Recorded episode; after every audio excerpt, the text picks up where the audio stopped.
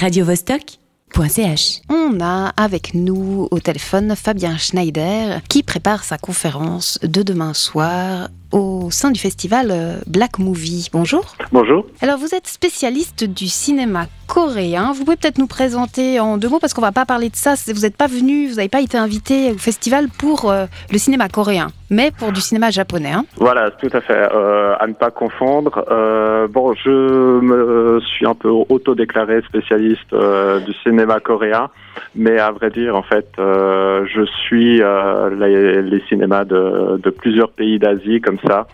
Et donc, euh, je reste bien au courant de ce qui se passe euh, ailleurs. J'imagine que vous n'êtes pas forcément arrivé aujourd'hui. Est-ce que vous, vous êtes allé voir des films euh, au festival de Black Movie? Est-ce que vous avez découvert des pépites ou vous connaissiez déjà toute la programmation?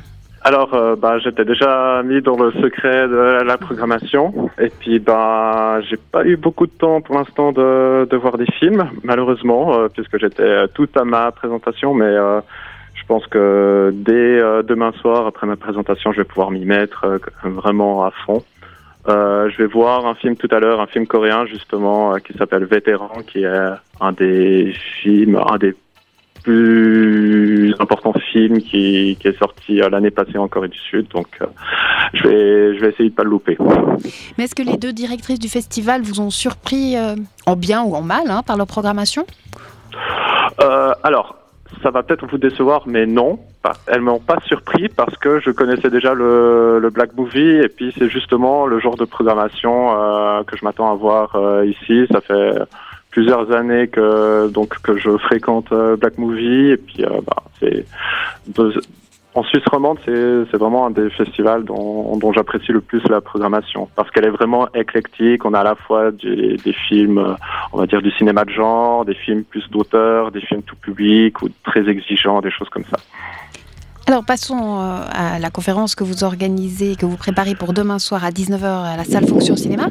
Euh, sur euh, Sion Sono, il y, a une, sélection spéciale qui s'appelle 100% Sion Sono. Il est connu comme un, un serial filmmaker, mais il paraît qu'il est moins serial ces derniers temps. Euh, moins sérieux, c'est-à-dire vous, euh, Qui- qui il, fait, il fait moins de films en ce moment.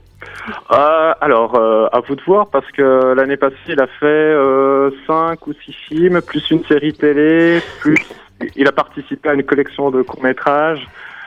Et en plus, euh, il a monté une exposition. Donc, Ouais, d'accord. Alors, alors je retire ce que j'ai dit. voilà. Peut-être vous pouvez nous le présenter avec vos mots pour ceux qui ne le connaîtraient pas encore. Alors euh, oui, alors euh, il, il se- c'est un réalisateur qui est vraiment pas caractéristique du Japon, dans le sens où en fait euh, c'est vraiment un punk, un des enfants terribles du cinéma japonais. On pourrait un peu le comparer à Takeshi Miike pour ceux qui connaissent, mais lui c'est encore un peu plus spécial parce qu'il est, il est tombé euh, dans, dans le cinéma un peu par hasard.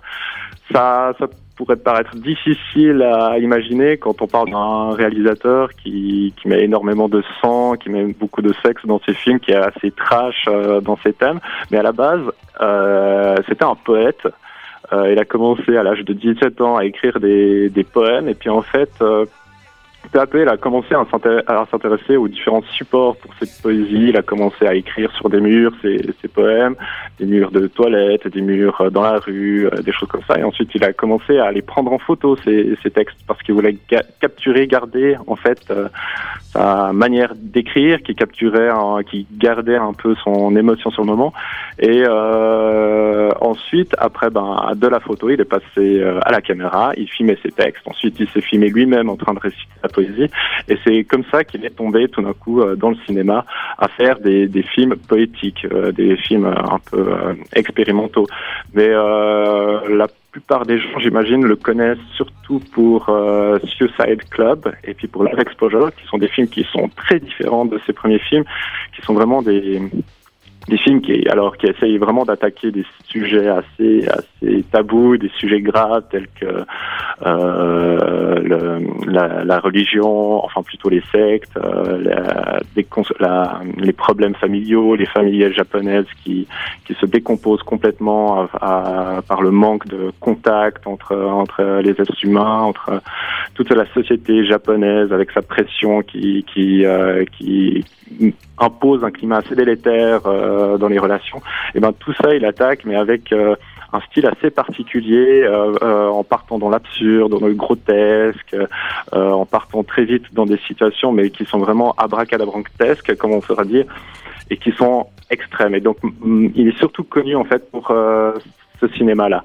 Et pour lui, sa volonté, c'est vraiment de faire, euh, il avoue lui-même, de, de, faire des films de divertissement, mais que tout le monde va détester. Il, son, son, but, c'est de se faire haïr par, euh, par les critiques, par les gens qui vont le voir.